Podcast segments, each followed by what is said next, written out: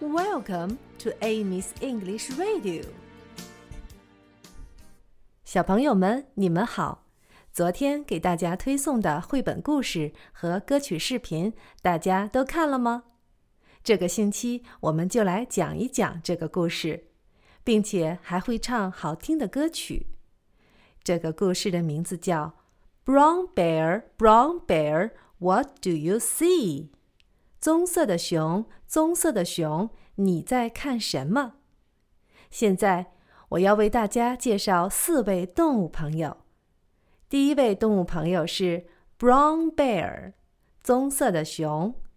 Brown Bear，Brown，棕色的。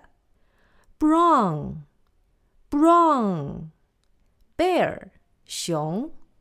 Bear，Bear。Brown bear, brown bear, what do you see? 棕色的熊，棕色的熊，你在看什么？What do you see?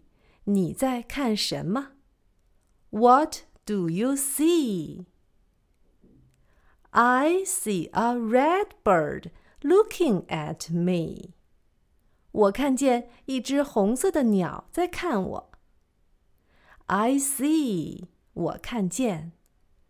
I see，I see。第二位要介绍的动物朋友就是 red bird，红色的鸟。red bird，red，红色的。red bird，鸟。bird，bird。A red bird，一只红色的鸟。Looking at me，正在看我。Looking at me。I see a red bird looking at me。我看见一只红色的鸟在看我。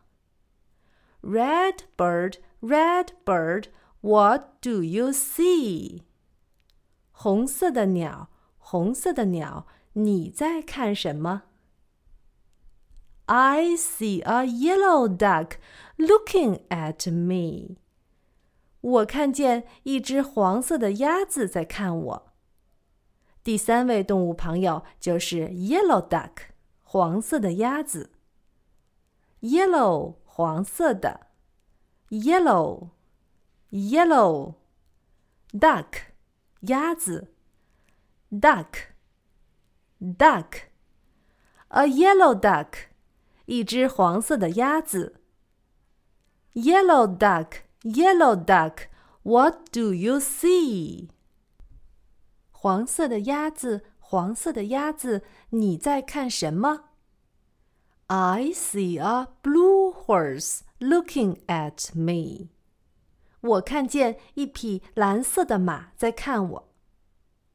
第四位朋友就是 blue horse，蓝色的马。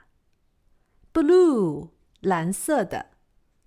blue，blue，horse，马。horse，horse，a blue horse，一匹蓝色的马。我们一起来把前面的话都读一遍吧。Brown bear, brown bear, what do you see? I see a red bird looking at me. Red bird, red bird, what do you see? I see a yellow duck looking at me. Yellow duck, yellow duck, what do you see? I see a blue horse looking at me. 好啦，今天就到这里吧。明天我们一起来唱歌。明天见，See you tomorrow.